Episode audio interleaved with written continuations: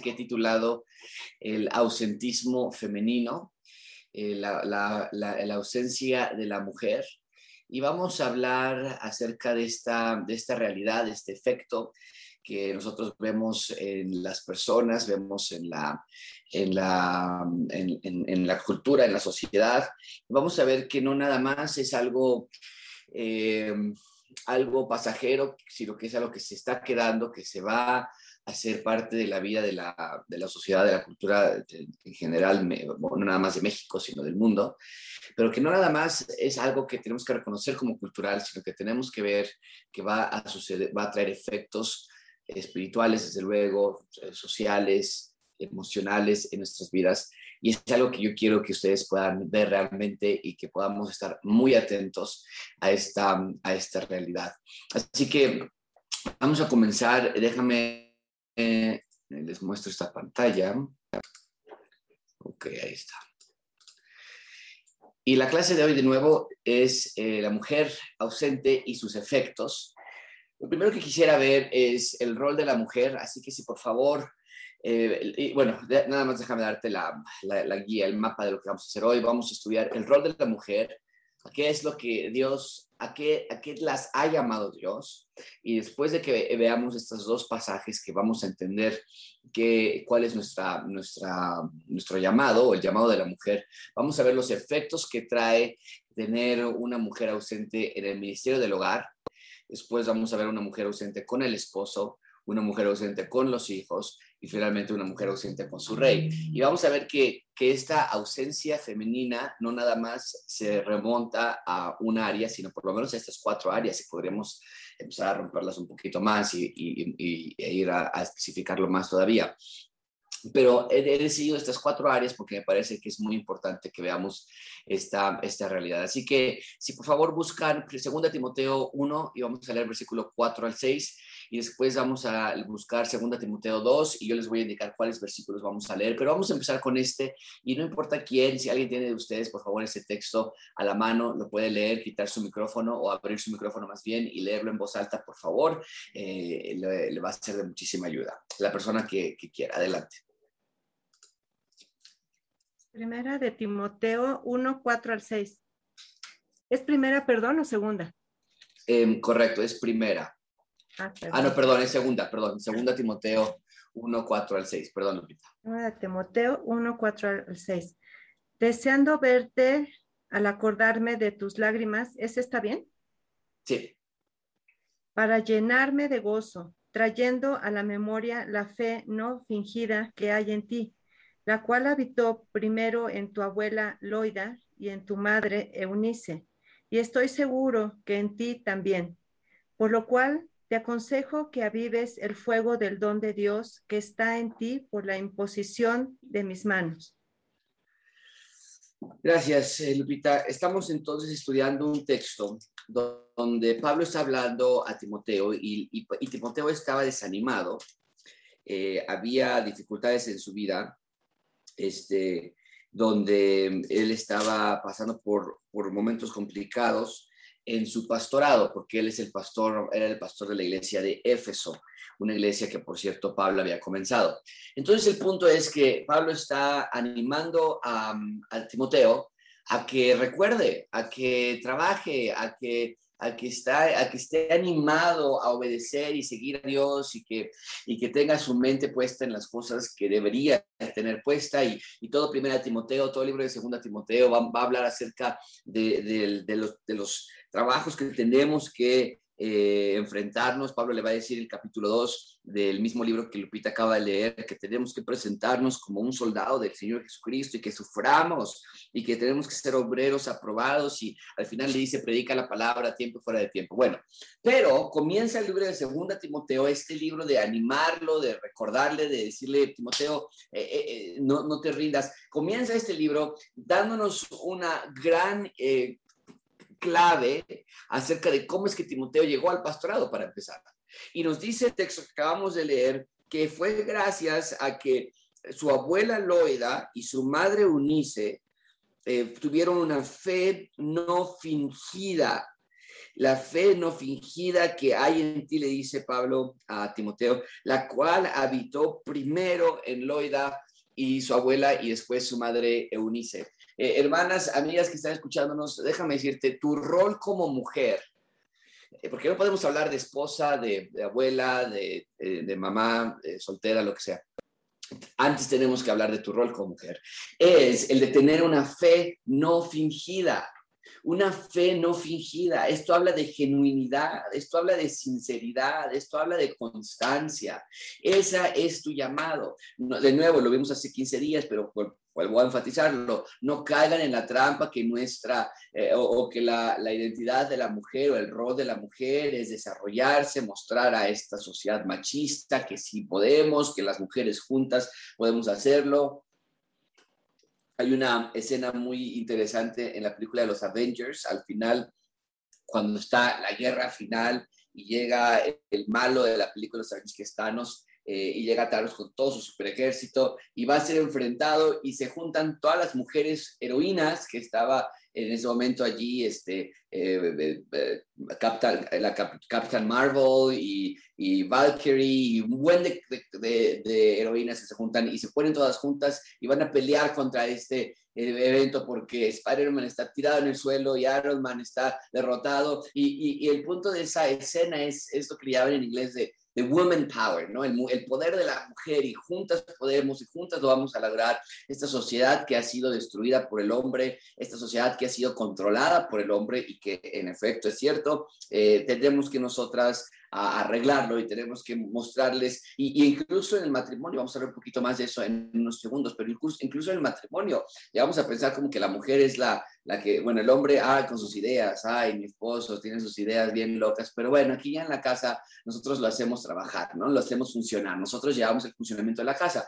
Y, y, Pablo nos está recordando a través de estos dos ejemplos que si quieres cumplir con tu llamamiento bíblico, tu primera responsabilidad como ciudadana del reino de Dios y que bien, y que bien se conecta con lo que hemos estado estudiando en Esdras y, y en Marcos y en, Daniel y en Ruth y demás, tu primera responsabilidad es ser una mujer que tiene fe genuina, fe no fingida, que estudia la palabra, porque después Pablo le va a decir a, a Timoteo que toda la escritura, eh, bueno, dice eh, en 2 Timoteo 3:15, y no tienen que buscarlo ahí, pero dice, desde la niñez has sabido las sagradas escrituras, Timoteo las cuales te pueden hacer sabio para salvación. Y mucha atención con esa frase, la vamos a conectar en un segundo con lo que vamos a estudiar en el siguiente texto. Pero las escrituras te pueden hacer sabio a Timoteo, lo pueden hacer sabio para la salvación y a cualquier otra persona que es expuesto a las escrituras. Pero el punto, amigos, eh, amigas, es que, que Pablo le está diciendo, tu exposición a la, a la escritura desde la niñez fue gracias a la fe no fingida de tu abuela Loida y de tu mamá Eunice. Fue gracias a que, tus, a que tu mamá y tu abuela entendieron la labor, número uno, de la abuela, de ver que ella tenga una fe no fingida que provoque inspiración y que provoque ejemplo y que provoque un modelo a sus nietos, en el caso de Loida, y en el caso de Unice, que una fe no fingida que le cause que ella quiera leer este libro para que ella pueda compartirlo con otras generaciones. Estamos hablando aquí del acuñar de una nueva generación que va a conquistar el mundo con la palabra de Dios. Porque si Pablo está diciendo que la palabra de Dios es poderosa, te puede hacer sabio para salvación, en esencia lo que estaban haciendo Loida y Eunice era era un campamento militar con sus hijos en ese sentido, donde está entrenándolos para enfrentar una vida, un mundo que es opuesto a lo que Dios quiere para ellos. Entonces, la casa se vuelve como un, en, un regimiento militar.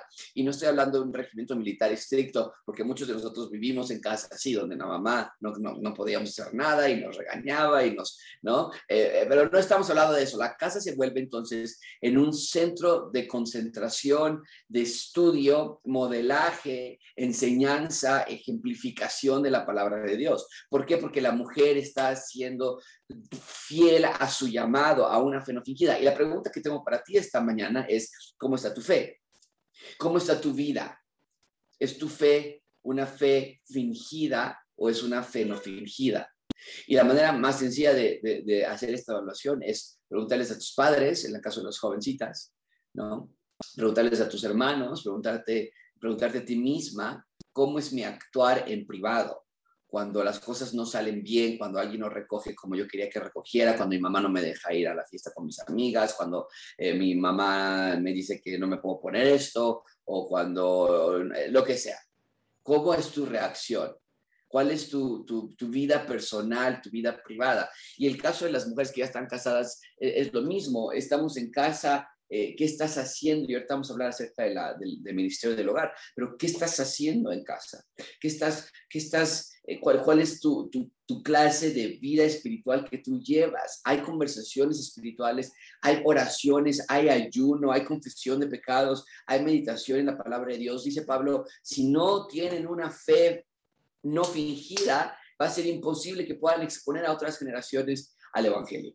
Entonces, eh, eh, eh, para mí es muy importante que ustedes empiecen de esa manera y, y, en Gracia Abundante tenemos algo muy, muy claro. La mujer puede trabajar fuera del hogar. Claro que sí. En algunos casos la mujer debe trabajar fuera del hogar. Pero estamos, estamos separando eso. No estamos hablando de si trabajas o no estás trabajando fuera o dentro del hogar vaya, vives en tu casa, eventualmente llegas a tu casa, qué sé yo, cuatro de la tarde, cinco de la tarde, seis de la tarde para las mujeres que trabajan. Bueno, cuando llegas a casa en tu ministerio verdadero, ¿qué es lo que estás haciendo? Y debes entender esto a, las mujeres que, trabajan fuera, del hogar, eh, porque todas las mujeres trabajan dentro o fuera del hogar, pero las mujeres que trabajan fuera del hogar, ustedes deben entender eso. No piensen que tu trabajo fuera del hogar es tu verdadero rol, ¿no? Entonces, eh, secretaria o administradora, lo que sea que hagas, ese no es tu rol. Eh, al igual que, estamos hablando con los hombres, nosotros no somos este, eh, ingenieros, constructores, empresarios, lo que sea. No, nuestro rol es como pastores del hogar. El rol de ustedes, el rol de ustedes mujeres, cualquiera que sea tu circunstancia de vida, casada, soltera, viuda o divorciada o trabajas fuera de casa o hijos adolescentes, hijos casados o hijos pequeños, tu rol es primordialmente ser una verdadera ciudadana del reino de Dios, a tener una fe no fingida. Y, y noten esto, esto lo quiero atar yo. Eh, con, con, lo que dice el Señor Jesucristo en Mateo 7, cuando, cuando lleguen en aquel día me dirán mucho, Señor, Señor, en tu nombre sacamos demonios y en tu nombre eh, hicimos milagros y en tu nombre profetizamos y el Señor les va a decir, apartados de mí, hacedores de maldad, nunca les conocí. Y, y esa es una fe fingida. Y nosotros no queremos tener una clase de fe fingida de esa manera. Ustedes deben ser como Loida, ustedes deben ser como Eunice, porque dice Pablo, la fe que habitó primero en ellos se transmite hacia ti también. Ahora, no está hablando ahí Pablo en que la fe se hereda. Vaya, estudiamos en primera de Juan y que nos dice el Evangelio de Juan. Eh, nosotros somos nacidos de Dios, no de carne, no de sangre ni de voluntad de hombre, pero de voluntad de Dios. Entonces, la fe no se hereda. ¿Pero qué está diciendo Pablo? Bueno, tuvimos dos diferentes presentaciones de bebé eh, hace, ocho días, bueno, hace, pues sí, hace casi ocho días, hace quince días, eh, y hablamos acerca de la de la, de la facilidad que nosotros les vamos a dar a nuestros hijos y a nuestros nietos, de la, em, van a estar predispuestos, va a haber una tendencia a escuchar el Evangelio en sus hogares, eh, si es que los papás tienen una vida de, fe genuina. Y es lo que nosotros queremos que ustedes sean. Eh, mujeres de Gracia Abundante hay mujeres solteras, hay mujeres jóvenes, hay mujeres que no tienen hijos todavía, y la oportunidad está puesta allí para las mujeres que aún no se han casado o que están a punto de casarse o que se van a casar en un futuro, eh, déjame decirte, tu rol como mujer no es ser estudiante universitaria, de maestría, de carrera, aunque si ese es tu llamado que Dios te da, hazlo. Pero tu rol como mujer es el acuñar una nueva generación, exponer una nueva generación con la radioactividad de la palabra de Dios, porque la palabra de Dios es lo único que puede ser sabio a alguien para para salvación. Ahora, esto no es, si lo piensas bien, no es ajeno, no es como que, wow, esto no lo había pensado. Jesucristo nos dice en Mateo 5 que nuestra labor es ser la sal y la luz de esta tierra. Y la luz no se esconde detrás de un almud y se, y se esconde, sino se pone en lo más alto de la ciudad y alumbra. Y es lo que ustedes están haciendo. Pero el rol de la mujer, en el sentido de que ustedes tienen la capacidad única sobre el universo de llevar dentro de sí una vida es todavía más responsabilidad para ustedes porque nadie más podemos llevar dentro de nuestros propios cuerpos a una vida humana y dar vida a otra persona. Eso es imposible. Entonces, lo que está diciendo Pablo, y lo vamos a ver en un segundito con la aplicación que nos va a dar en primera Timoteo, es que ustedes como mujeres tienen una responsabilidad especial porque va a haber siempre una cercanía, siempre va a haber una, una, una relación especial con los hijos o con la siguiente generación. Y noten que Pablo claramente nos expone que muy probablemente el papá de Timoteo era griego, entonces seguramente era un pagano, no conocía a Dios, no creía en Dios, pero Aún cuando, y por eso lo menciono yo mucho en, nuestras reuniones, porque sé que muchos de ustedes están casados con hombres que no conocen de Dios o que su madurez espiritual es menor y que todavía están en ese caminar. Ok, está bien, pero dice Pablo, la fe no fingida que habitó en ti y en tu, abuela y en tu madre, habita también en ti. ¿Qué quiere decir eso? Que las mujeres tomaron ese rol de maestras, de, de, líderes espirituales en el hogar porque el esposo no lo estaba tomando, desde luego. Y entonces Loida y Eunice toman ese rol y lo, y lo aplican a la vida de Timoteo. Y hay una diferencia abismal. Ahora Timoteo puede decir, predica la palabra fuera a tiempo y fuera de tiempo. Entonces, el primer rol de la mujer, eh, de nuevo, es tener una fe no fingida enseñar a los hijos, mostrar a los hijos, mostrar a los nietos, en el caso de Loida, una clase de vida espiritual que no puede ser eh, pirateada, no, es, no hay nada de, de, falsedad en tu fe. Tus hijos no pueden decir, ay mamá, eh, sí, oras muy bonito y todo, pero cuando nos gritas, ¿por qué no, por qué no nos gritas con el mismo entusiasmo con el que cantas eh, los, los domingos, ¿por qué no? Y, y, ahorita vamos a hablar acerca de eso de los hijos, pero déjame volver a, ponerlo aquí. La fe no fingida habla de integridad y de congruencia. No puede haber en tu corazón ira en contra de tus hijos. No puede haber ira en contra de tus hijos, no puede haber ira en contra de tus nuera, no puede haber resentimiento en contra de tus hijos, no puedes decir ya perdí el control, váyanse de aquí, les doy una cachetada, les voy a empujar, los voy a, los voy no puede existir esa realidad, ni con tu esposo, no puede existir. ¿Por qué? Lo vimos la semana, el miércoles, ¿no es cierto? Hablamos acerca de la importancia que es el, el, sacar el fruto de la carne, es una prohibición familiar. Entonces a veces tenemos en nuestra casa una jungla de, de ese tipo de cosas y nos escondemos tras de que estamos estresados, estamos con, eh, con falta de tiempo. No, ¿quieres, que ¿quieres saber quién realmente está estresado?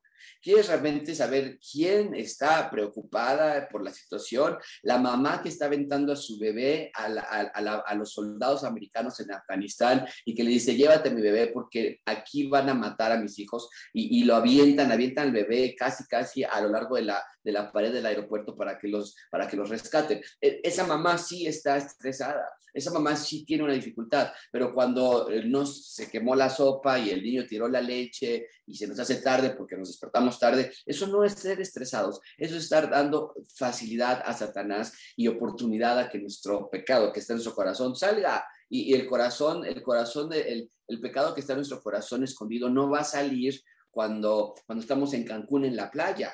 Eh, va a salir el pecado, va a esperar. Es como, es como las cucarachas que no salen durante el día o cuando sienten que personas hay. Las cucarachas son seres eh, son insectos asquerosos, horribles, los detesto con todo mi corazón y, y salen cuando no los ves. Eso es lo peor. Y entonces el pecado que está en tu corazón sale en el momento que, que, encuentra ese espacio y cuando, cuando te despiertas tarde y, se, descompone el carro y, no hiciste la tarea o tus hijos no hacen la tarea, te dicen en la mañana, mamá, se me olvidó decirte que necesito pasar a la papelería porque tengo que comprar una monografía de qué sé yo. Bueno, en mi, tiempo eran monografías, no sé qué sean ahora. Y la mamá eh, eh, abre, abre esa puertita y sale la cucaracha que estaba ya escondida ahí y dice, ¿cómo? Pero ya estoy harta de esto. Hermanas, amigas, no pueden permitir eso. Tenemos que ver que la fe genuina o la fe no fingida habla también de integridad y de que estamos constantemente con esas tijeras de jardinero cortando esas ramas que quieren salir y que, y que no podemos erradicar al 100%. Nadie puede decir, sea, ya, fueron cinco años ardos, pero ya erradiqué por completo la semilla de la ira. No hay nada que me va a hacer enojar ahora. Pruébame, haz lo que quieras y no me voy a enojar de nada. No, no existe tal cosa. La semilla de la ira siempre va a estar aquí. La semilla del pecado siempre va a estar aquí porque somos pecadores. Pero el crecimiento de, de, de esas ramas sí se pueden estar teniendo en control. Entonces, nuestra responsabilidad primaria como mujeres es, para ustedes, es enseñar a los hijos, modelar a los hijos a través de 1 Timoteo 1, 4 y 6. Vamos a 1 Timoteo 2 y, y sí les voy a pedir que todos vayan a 1 Timoteo 2 porque es un capítulo complicado, es un, es un capítulo difícil de entender, pero quisiera yo explicárselos a ustedes de una manera en que pueda ser sencilla para que podamos ver la realidad que ustedes tienen en su rol como mujeres. Según Timoteo capítulo 2, y vamos a tomar algunos turnos en, pedir que algunas personas lean eh, estos textos, así que eh, no sé si, por ejemplo, a ver, eh, Gaby Ávila, te tengo ahí junto a mí a mi este texto, podrías, a mi, a mi cuadrito, podrías leer este texto, por favor. vamos a ponerlo, por ejemplo, del 1 hasta el 4 y después pedimos que alguien más lo lea de una vez. Déjame decir, después de Gaby Ávila, Lupita Ruiz, nos podrías apoyar y después eh, vamos a, ya después elegimos a otra persona. Adelante, Gaby, por favor. Gracias. Sí, pastor. Exhorto ante todo a que se hagan rogativas, oraciones, peticiones y acciones de gracias por todos los hombres, por los reyes y por todos los que están en eminencia, para que vivamos quieta y reposadamente en toda piedad y honestidad. Porque esto es bueno y agradable delante de Dios nuestro Salvador, el cual quiere que todos los hombres sean salvos y vengan al conocimiento de la verdad, porque hay un solo Dios y un solo mediador entre Dios y los hombres, Jesucristo, eh, los hombres, Jesucristo, hombre. Muy bien, gracias Gaby. Y, y, bueno, nada más aquí viéndolo, eso es totalmente lo que estamos estudiando en Esdras. Él es nuestro punto de reunión entre Dios y los hombres y nuestro punto de intercesión del pueblo con Dios. Es ambos, el templo y el sacerdote. Está padrísimo el versículo 5. Pero bueno, en, general está hablando acerca de nuestra responsabilidad de orar. Dios quiere que todos los hombres sean salvos y, nuestra responsabilidad es de orar, ¿ok? Eh, eh, eh, y va, va, a ir de responsabilidades de generales a específicas. Y vamos a, empezar a ver cómo se va a, a cortar esta, esta parte, ¿ok? Eh, adelante, Lupita Ruiz, por favor, con el versículo, si nos podría saludar con el versículo 6 hasta el versículo 8, eh, por favor. Eh, ahí está. Ahí está. Es, primera de Timoteo, ¿verdad?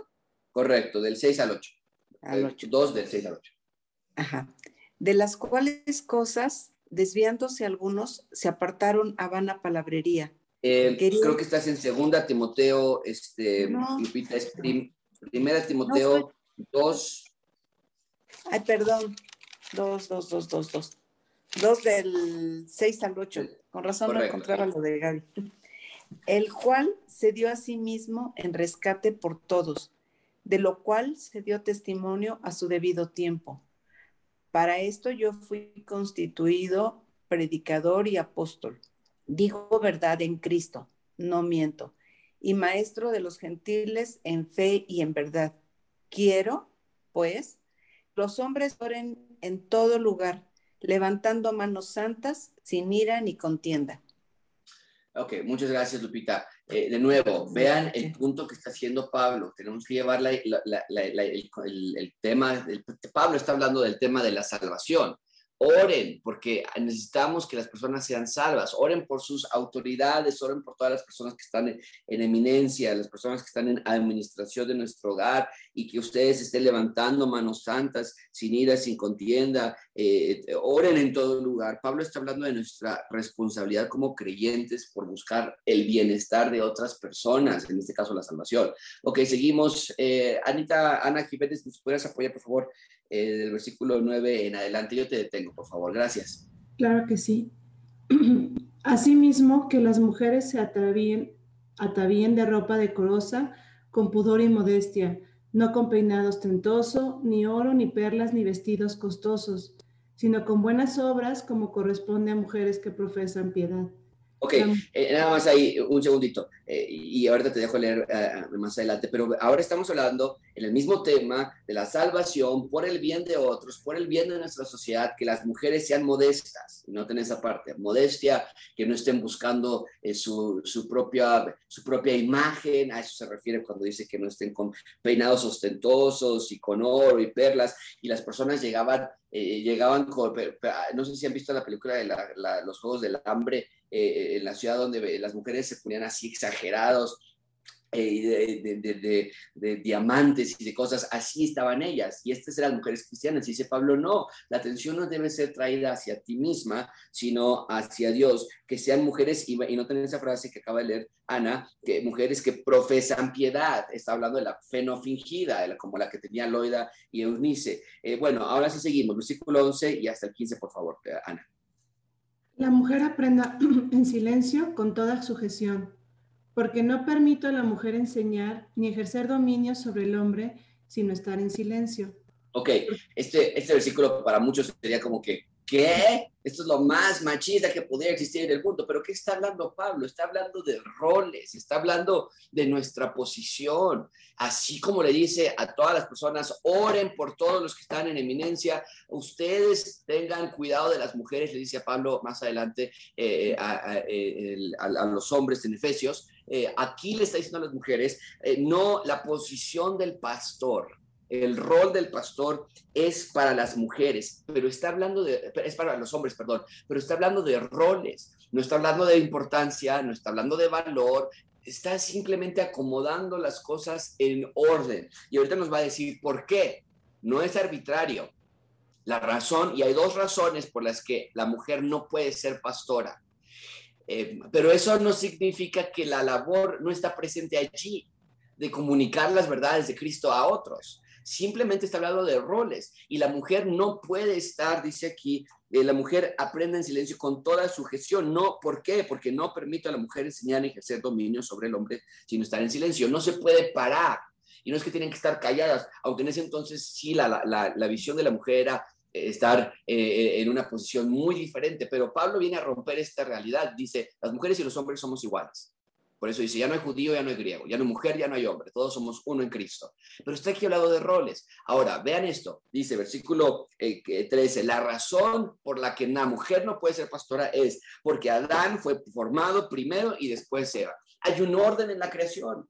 Hay un orden y el rol del hombre y la mujer van modelados hacia esa realidad. Ah, el hombre fue creado primero, el hombre es el encargado de liderar a su mujer y a su familia, la mujer fue creada después, la mujer es la encargada de liderar a su familia. Eso es lo que está diciendo aquí. Entonces, el rol de la mujer dentro de la iglesia. Y dice, la segunda razón por la que la mujer no puede ser pastora, no nada más es por la orden, sino también porque Adán no fue engañado sino que la mujer siendo engañada incurrió en transgresión. La mujer fue la primera en incurrir en transgresión. Pero aunque Adán pecó, la mujer fue engañada. Hay un aspecto, mucha atención con esto, mujeres, hay un aspecto femenino que es fácil de engañar. Hay una, hay una realidad dentro del aspecto femenino que hay una susceptibilidad a ser engañadas. Em, y esto es, esto es no nada más en la parte espiritual, ¿no? Eh, muchas de ustedes eh, tienen a sus hijas adolescentes o tal vez les pasó a ustedes que llegaba un, un chico eh, todo que tú dices, nombre, este muchacho no es un buen futuro para mi hija. ¿Y qué te dice la, la jovencita mamá? Es que es el hombre más amoroso y especial del mundo y lo volteas a saber, o sea, ¿de dónde? No? O sea, hay una susceptibilidad de la mujer en caer en ciertos engaños, primordialmente satánicos. Aunque el ejemplo que te acabo de dar es como que de novia y novia, pero no, primordialmente satánico. Y dice Pablo, el hombre es pecador, sí, pero él será el responsable de los dos géneros, él será el responsable de llevar la lideresa espiritual de la familia y de la iglesia, porque él cayó en pecado, pero la mujer fue engañada. Hay una susceptibilidad en esa parte, hay una, hay una debilidad en esa parte, particularmente contra los engaños satánicos. Pero eso es lo más hermoso. Dice Pablo, pero aunque el rol de la mujer es estar, eh, es no, no es ser pastora, fíjense esto, aunque la mujer puede ser engañada por Satanás, hay un antídoto. Para que no seas engañada por Satanás, hay un antídoto. No es que la mujer está destinada a, sufrir para siempre y porque, ay, Satanás se puede engañar. ¿Cuál es el antídoto? Versículo 15. Pero se salvará engendrando hijos si permanece en fe, amor y santificación con modestia. Esto es, esto es wow, o sea, la mujer sí hay una susceptibilidad en caer en los engaños satánicos, pero la manera en la que la mujer se puede guardar o resguardar o proteger es en encontrar su rol en su familia, es en encontrar su rol en sus hijos. Cuando dice engendrar hijos, no quiere decir que por tener cinco bebés te vas a ir al cielo, porque claramente dice aquí, aquí dice, sí, sí, permanece en fe si su fe es genuina, no fingida, hay una verdadera fe en esta mujer, pero la manera en la que la mujer puede estar constantemente pensando, esto no es correcto, eh, déjame ponerlo así, la manera en la que la mujer puede ser sabia es si engendra a hijos. Y cuando dice engendrar, está hablando acerca del proceso, no nada más de dar a luz, sino de llevar a cabo tu labor como mamá, de enseñar como Loida y, el Eunice lo hicieron, las escrituras a los hijos y, e, iluminarlos y, y, ser ejemplo con modestia, en fe y en santificación. Tu vida va cambiando y tus hijos van viendo, mamá,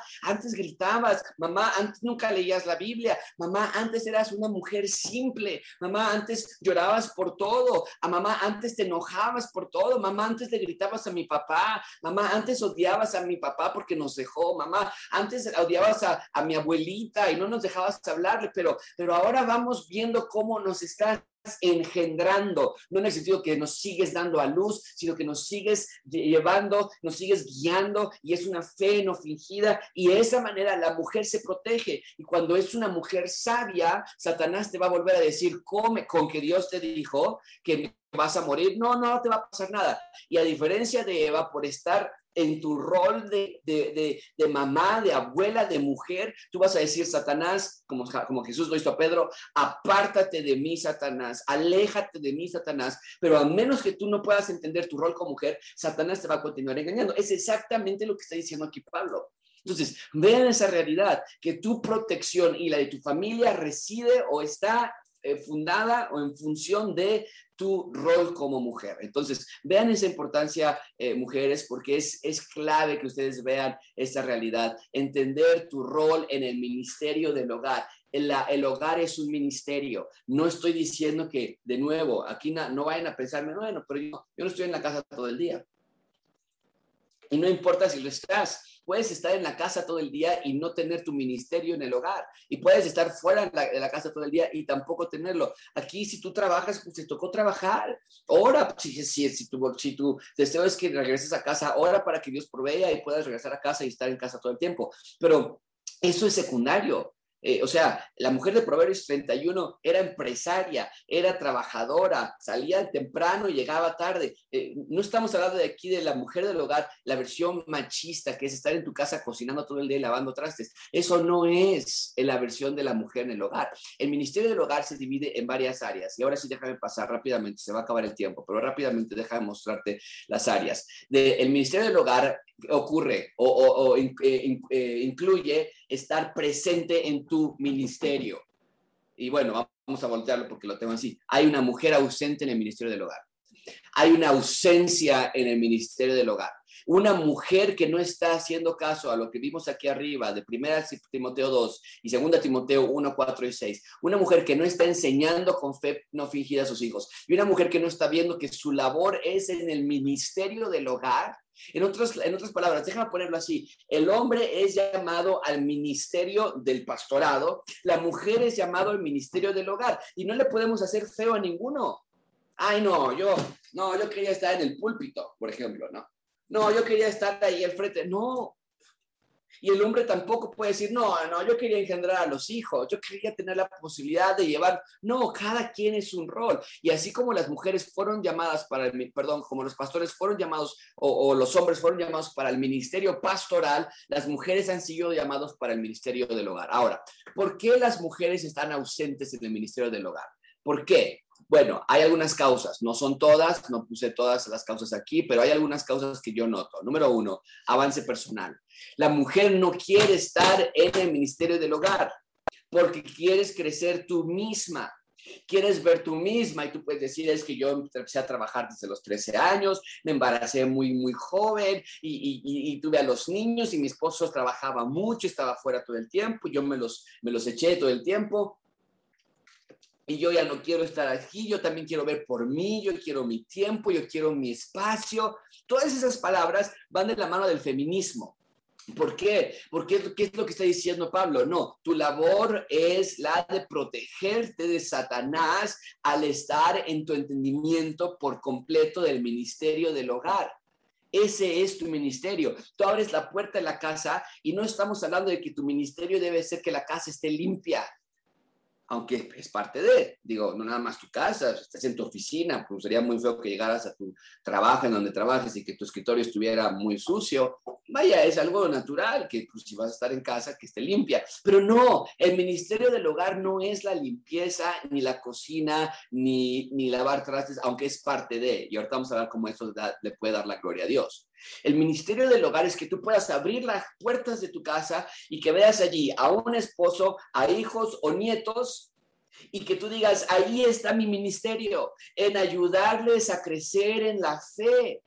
Y desde luego, en yo crecer en mi propia fe. Y sí, si vas a lavar trastes, y sí, si vas a planchar ropa, y sí, si vas a estar haciendo alguno que hacer del hogar, tú lo vas a hacer para la gloria de Dios, porque ya sea que comamos o que bebamos, dice Colosenses 3, hace todo para la gloria de Dios. Entonces, cuando hay un avance personal y hay una idea de feminismo, de no, ya, ya, ya fue mucho tiempo de esta cultura machista y los hombres, las mujeres, y aquí mucho cuidado a las jovencitas que están por casarse. Puedes seguirte con esa finta.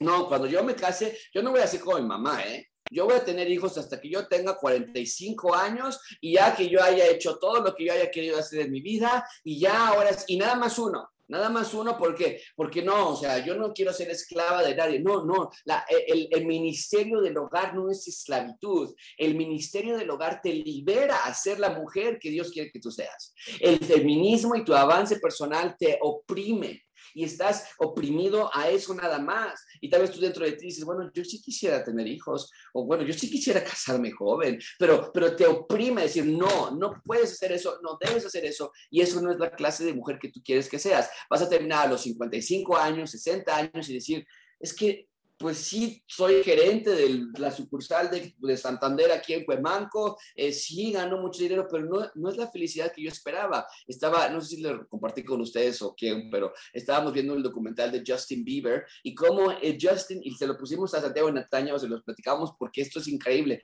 Justin Bieber empezó a cantar de los 10 años, creo, su mamá lo pusieron en YouTube, es multimillonario y él dice, toda la fama, todo el dinero, toda la riqueza, todos los conciertos y me sentía solo hasta que encontré al Señor Jesucristo y Él me dio propósito en la vida. No hay nada más que me importa, nada más me importa servir al Señor Jesucristo y nada más me importa mi esposa y todo lo demás es extra. ¡Wow! O sea, podemos ver esa realidad, pero ¿qué nos hace pensar nosotros o ustedes?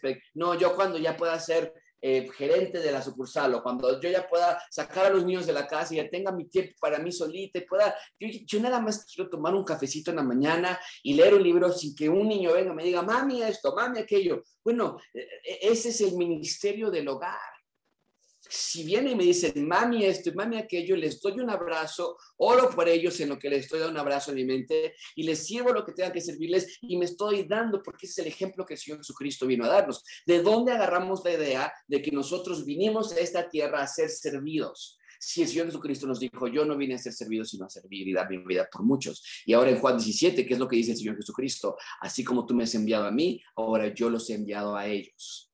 O sea, tenemos la misma misión, darnos y algo sucede en nuestras vidas que, ay, no, ya, mi esposo mira cada ratito que quiere que lo acompañe a este lugar y yo para cuándo, y yo cuándo tengo mi propio tiempo, y yo, ahora, desde luego hay un balance, hay un balance y creo que muchas mujeres también pierden el balance, pero la mayoría de los problemas no ocurre por, por, exceso de amor, sino ocurre por exceso de amor, sí, para nosotros mismos. A ver, eh, seguimos entonces. Entonces, las causas de la mujer ausente en el lugar falta de entendimiento bíblico, falta de entendimiento de lo que acabamos de leer. Acabamos de leer esa parte, ¿no es cierto? La mujer es llamada a estar, y, a muchas mujeres les gusta, no les gusta escuchar eso. Oye, es Cris, que, que, aprender en silencio, ¿qué le pasa a eso? Ok, pero, pero escucha, sí, el rol de la mujer no es el de ser pastora, pero dice el texto, y, y no nos gusta leer ese versículo, versículo 15, que la mujer se va a proteger y salvar y encontrar en su rol y, en su plenitud, engendrando hijos. Eh, y de nuevo, esto no habla nada más de tener hijos. Tal vez tú no has tenido hijos, no has podido tener hijos, nunca tuviste hijos biológicos o lo que sea. No está hablando nada más del proceso de, sino de acuñar una nueva generación de ver tu rol como mujer en esa parte, de que yo tengo que enseñar a otras mujeres. Dice Pablo, las mujeres ancianas, y no está hablando de edad, sino las mujeres más veteranas, más maduras, más, más espirituales, enseñen a las mujeres más jóvenes.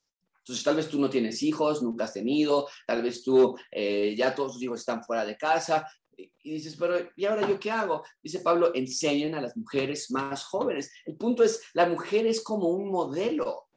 Esa es el labor, la labor de la mujer, pero no un modelo de una revista de ropa, sino un modelo de la fe. Ya sea a mujeres más jóvenes, ya sea a hijos, esa es tu labor. Y cuando tú ves a una mujer, en nuestra iglesia tenemos muchísimas mujeres jóvenes, esposas jóvenes, y tu labor es, y cuando hablo de jóvenes, eh, digo, eh, o cuando hablo de mujeres más, más maduras, no piensen que tú digas, ah, yo tengo 40 años yo no, yo no caigo en esa categoría. No, sí, no estamos hablando de que la mujer tiene que tener 89 años para poder enseñar a las más, a las más jóvenes.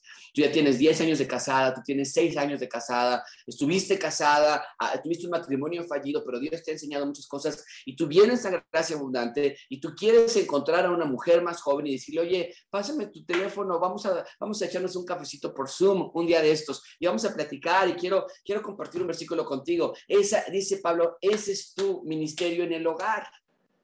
Aunque para las mujeres, que son la mayoría, que tienen hijos o que tienen hijos adolescentes o lo demás, pues empieza por casa. Pero estoy hablando de que si tú ya no es tu identificación, tú ya no tienes hijos en casa, no es como que ya acabaste. Ah, no, vas a conseguir discípulas y mentoras o vas a ser mentora de otras, de otras mujeres. Ahora, eh, puse otra causa de esta idea de que no, no tengo tiempo para estar o no puedo estar en el Ministerio del Hogar es falta de tiempo. Déjame decir una cosa, ¿ok? Quiero ser muy, muy claro en esto y ayer platicaba con Rebeca acerca de este, de este tema. No hay tal cosa como que no tengo tiempo. Eh, hoy día nuestra sociedad es tan suavecita, tan frágil, que decimos, no tengo tiempo, no tengo, todo el día estoy con los niños, todo el día desde que me levanto se hace el desayuno a mi esposo, después me yo desayuno, después tengo que esto y aquello, y todo el día, todo el día no tengo tiempo ni para sentarme. Bueno, eso es una mentira. Vamos a hablar acerca de la administración del tiempo, pero es una gran mentira por dos áreas. Una, eh, no es cierto, puede ser que estás mal administrando tu tiempo. O puede ser que estás, tal vez sí estás, no, no, Josué, yo no estoy administrando mal, de verdad. Yo tengo hasta un calendario y me levanto a las cuatro y media, y de cuatro y media a cinco y media es esto, y cinco y media, y tal vez tú vas a decir, ahí está, a ver, ¿qué me dices? Yo estoy ocupada todo el día, por eso no tengo tiempo. Ok, entonces lo que está pasando es una mentira porque entonces tal vez en efecto estés muy ocupada, pero entonces es mentira porque no estás ocupando el tiempo que Dios te está dando para las prioridades que Dios te ha asignado. Eh, es como decirle a, a ustedes, no tengo tiempo para preparar los sermones, todo el día estoy escribiendo, me piden escribir artículos en coalición, me piden escribir artículos en, en, en, en soldados, por soldados de Jesucristo. Tengo que eh, hacer eh, una predicación en inglés. No tengo tiempo, más decir, claro que tienes tiempo, lo estás ocupando para lo incorrecto. Tu labor es de preparar predicaciones para gracia abundante todos los domingos sin excepción. Y por más que yo te quiera demostrar qué agenda tan ocupada tengo yo, Nada más estoy siendo simple en mostrarte que no estoy poniendo mis prioridades. Entonces, no se vayan por esa finta. Eh, no se vayan con la finta de que no tengo tiempo ni para sentarme un minuto. Claro que tienes tiempo para sentarte un minuto. Y de nuevo, siempre piensen en la, las que no tienen tiempo ahorita para sentarse son las mujeres en Afganistán que no saben ni por dónde correr. E, ellas sí no tienen tiempo y que nuestras oraciones estén con las mujeres de Afganistán, particularmente con las mujeres en este momento, porque ellas saben exactamente lo que el, régimen talibán las, está esperando. Eh, las mujeres eh, que, que, que, no tienen tiempo, no, no, existe tal cosa.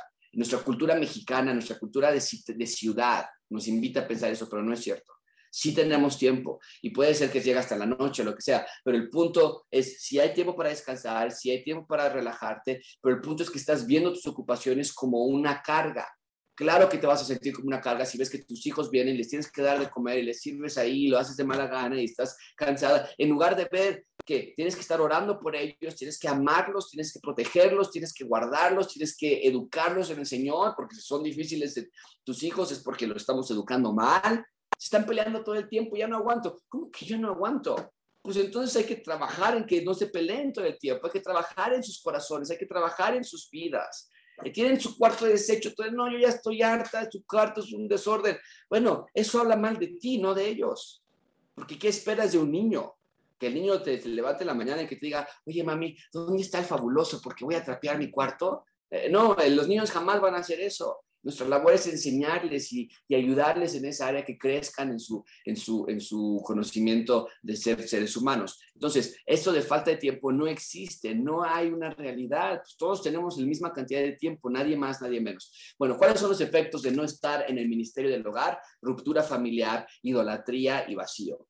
No va a haber quién va a tomar esa labor de engendrar a los hijos. ¿Quién va a tomar esa labor? El esposo no la puede tomar, la ha dado, el, la ha dado Dios a la mujer. ¿Quién va a tomar, esa, quién va a tomar ese espacio? Nadie más. Va a haber idolatría en tu casa, idolatría por tu avance personal, idolatría por tu trabajo, por tus desayunos, por, por tu Mary Kay, no sé qué sea, pero va a haber una, y va a haber vacío porque no, va, no vas a sentirte plena. ¿Cuál es la, la, la solución a, la mujer ausente en el Ministerio del Hogar, organiza, organiza tu tiempo, tu agenda. Eh, tenemos, si tenemos que preparar la comida de toda una semana, lo hacemos. Si tenemos que preparar comida más sencillas, las hacemos.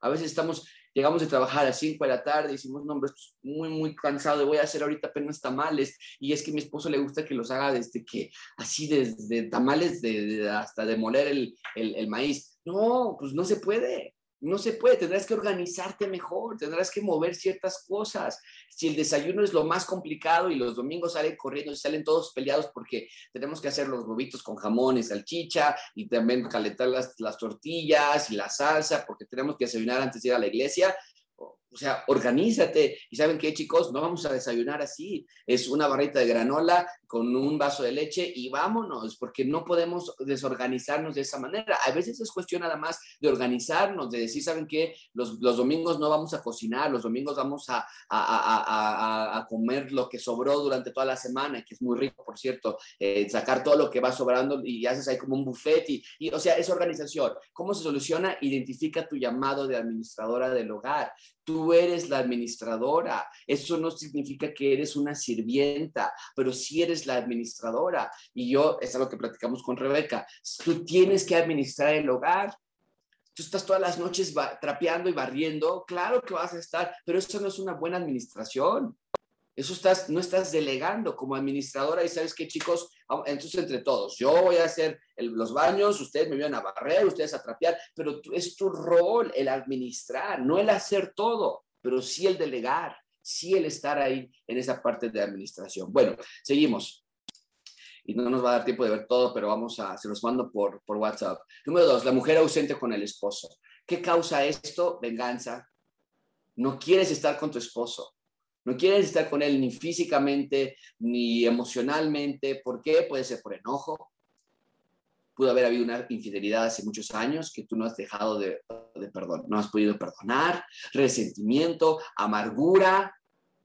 Entonces, yo ya no quiero estar con él, yo ya, yo ya le dije que pues no voy a divorciar nada más por los niños o no peleamos, pero, pero no, no, no, no, él me trató muy mal por muchos años. Y, y ahorita pues ya cada quien por su lado, él baja, él come, yo me subo, yo veo la televisión, él después ahí nos vemos, hola, ¿cómo estás? Eso está mal. Eso se llama ausencia con el esposo. La mujer es ausente con el esposo. También puede ser otra causa, es deseo de independencia deseo de independencia. No, yo ya quiero, es que cada ratito me dice que yo no salga aquí, que no vaya allá, que no compre esta comida, que no les dé a los niños esto. Ya, ya, ya, ya, no soy una niña, yo no tengo que... Y esto es falta de sumisión bíblica, bíblica, déjame aquí ponerlo de negrillas y subrayado, porque no estoy hablando del machismo. Sí, señor, sí, lo que... No, la, la, la, la sumisión bíblica, ¿qué es? Sumisión primero a Dios y después a tu esposo.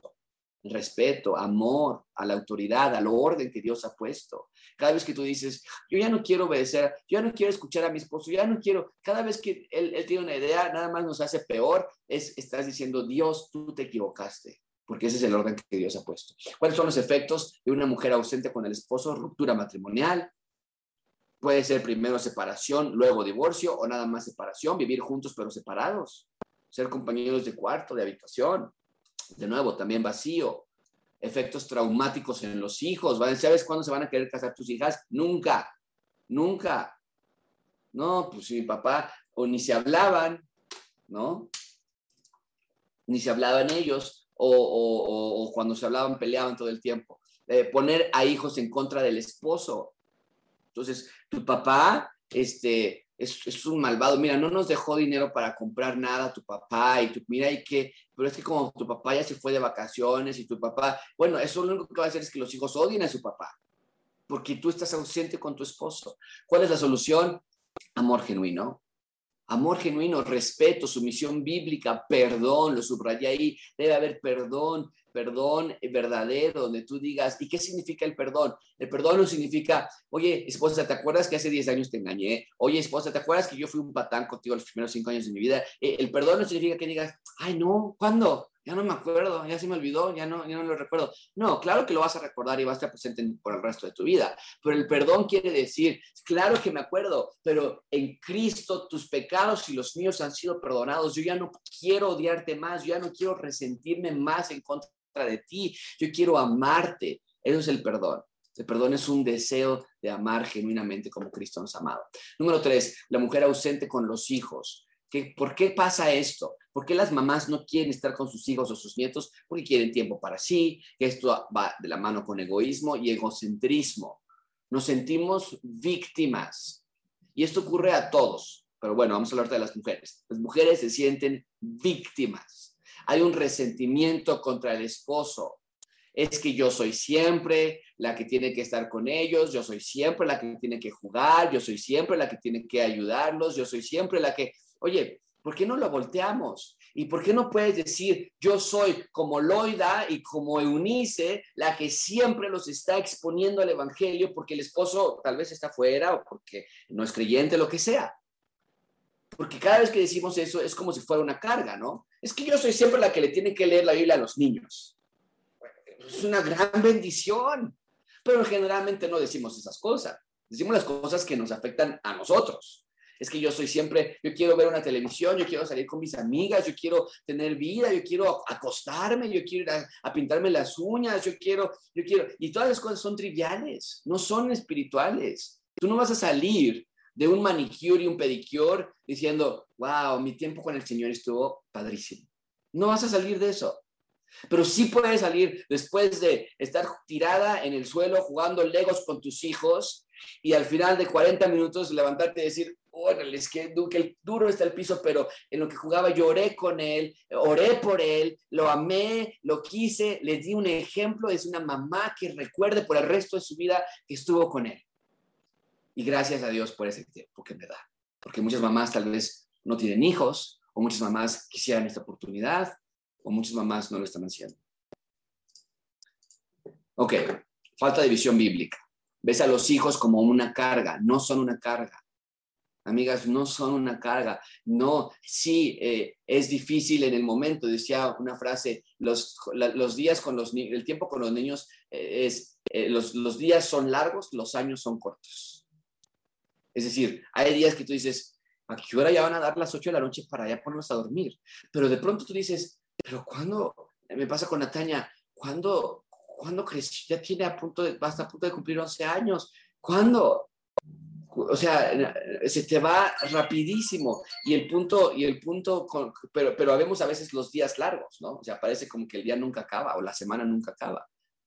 Pero, pero el punto es que tenemos una falta de visión bíblica con nuestros niños. No los estamos viendo como una inversión, los estamos viendo como una, un gasto, como una tanda. Ah, ya me llegó el número de mi, de mi tanda. ¿Cuándo me va a llegar mi número? ¿Cuándo me va a llegar mi número? Y vemos a los tiempos de los niños como un tiempo de tanda, ¿no? De estar pagando y pagando y pagando y no vemos ningún efecto. ¿Cuáles son los efectos? Bueno, hijos sin modelar el Evangelio, No, no van a ver a una mamá que lo que modele el evangelio.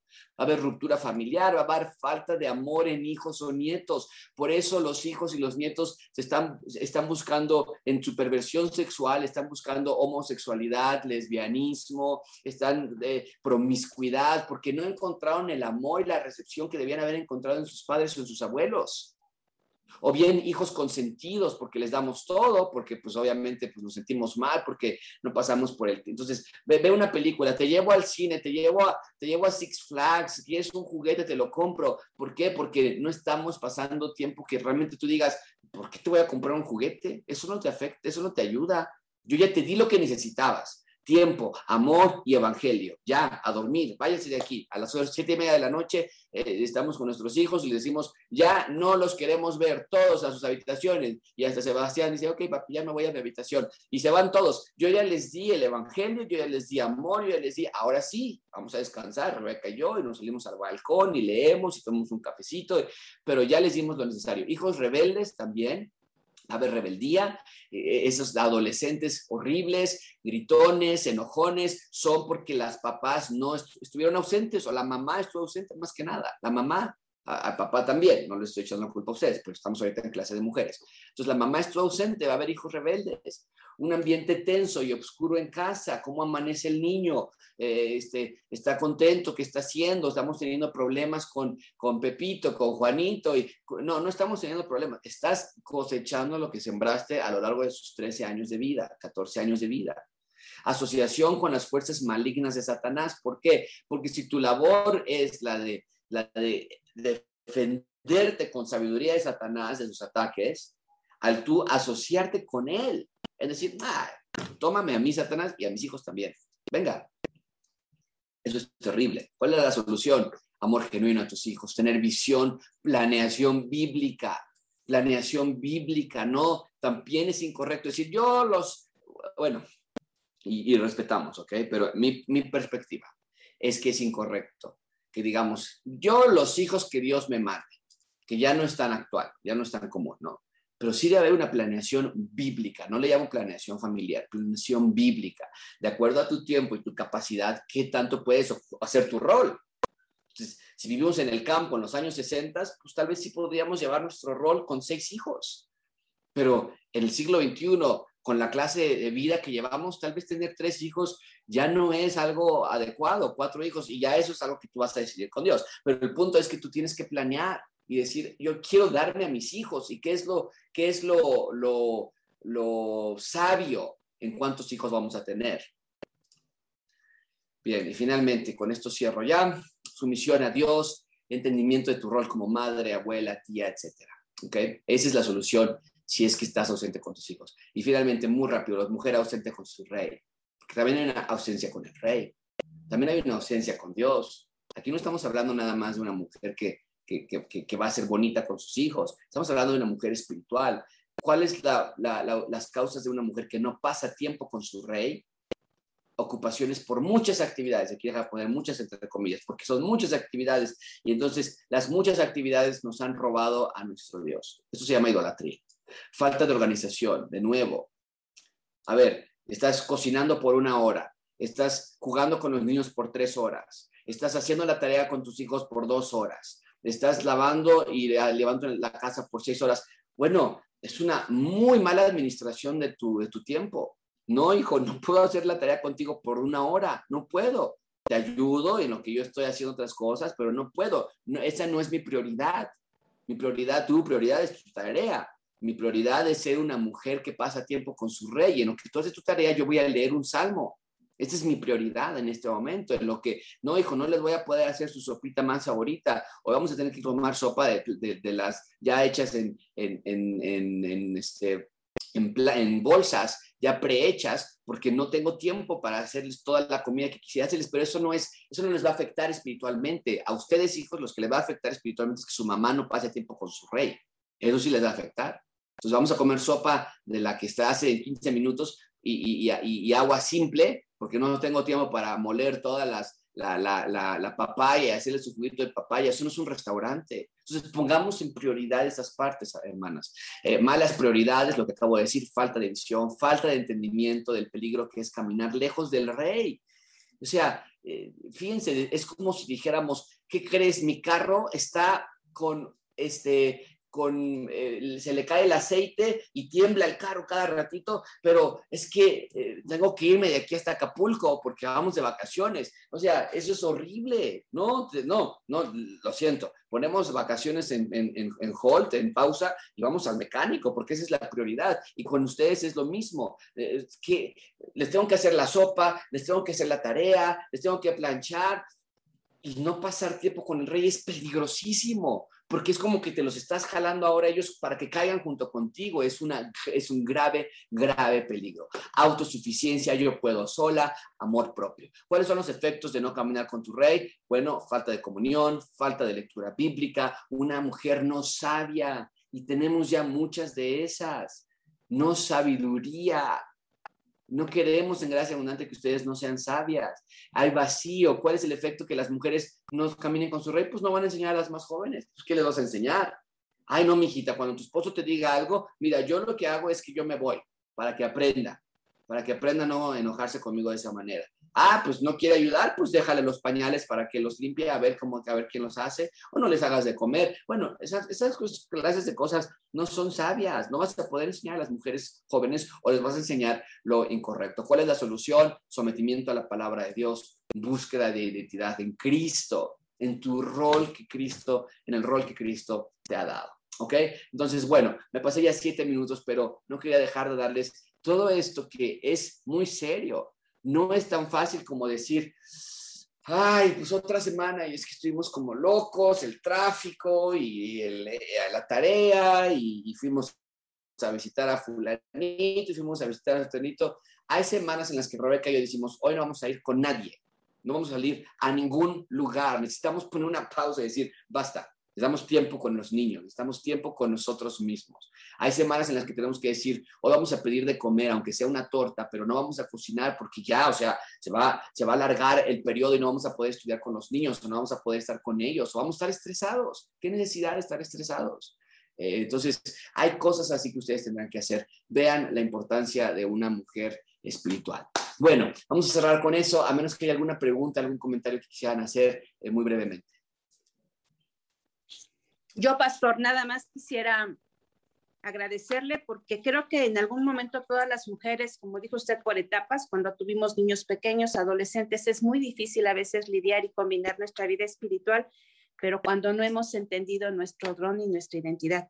Una vez que lo entendemos, los quehaceres domésticos y la atención que el lugar, el rol que nos toca como mujeres, pasa de vivirlo normalmente lo vivimos con resignación, esto me tocó, tengo que hacerlo, y cuando entendemos nuestra identidad, entonces viene la convicción, viene del corazón, la actitud para hacer las cosas. Yo a veces decía, bueno, estoy lavando y entonces me recordaba versículos de que el Señor lavó nuestros pecados con sangre, que lave nuestros corazones, nuestros pensamientos. Cuando cocinaba decía, sazona mis palabras, que siempre tengo una respuesta. Cuando limpiar, ¿no? Limpia nuestras mentes y nuestros corazones. Y a veces doblar la ropa del hijo mayor oraba en ese momento específicamente por las necesidades de mi hijo mayor o del hijo menor. Siempre hay manera de encontrar tiempo para poner y llevar y ministrar a nuestros hijos en los quehaceres, tal vez difíciles, pero sí se puede. Cuando la resignación nos deja, que, nos, que se lleve la amargura y cuando entendemos la convicción y nos da un sentido a nuestra vida, porque igual como los hombres, dijo usted, ¿verdad, pastor? Solo es cuestión de rol, entender que yo también tengo la misma promesa. Es salvación, vida eterna y no en segunda categoría, del mismo nivel que ellos. Gracias.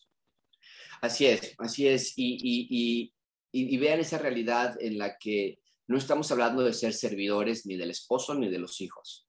Eh, cuando yo llego de trabajar, tengo cerca de 20 minutos para comer porque Sebastián acaba rápido de comer y me dice, papi, vamos a jugar, yo soy Superman, tú eres Batman y vamos a jugar.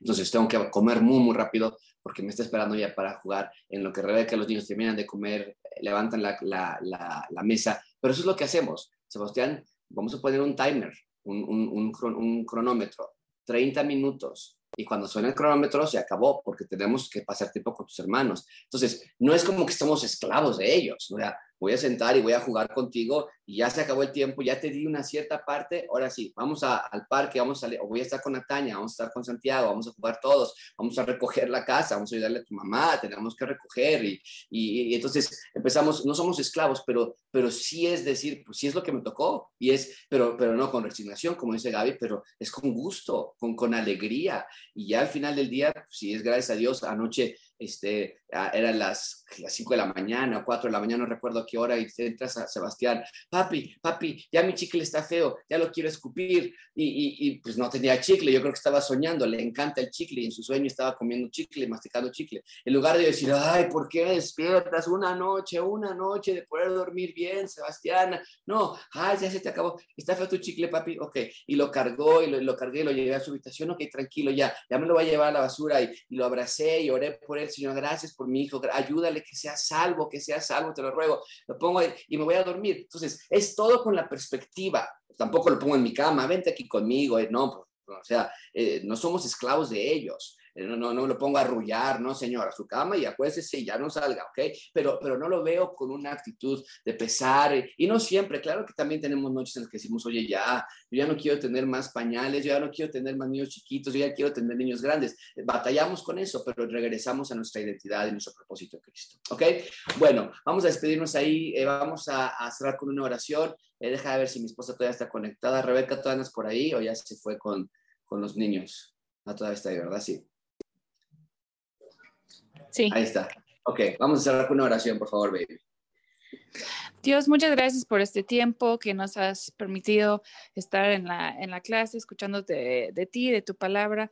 Ayúdanos a, poder administrar nuestro tiempo mejor y, y estar este, más sometido a ti en, en, nuestros roles como esposas, como mamás.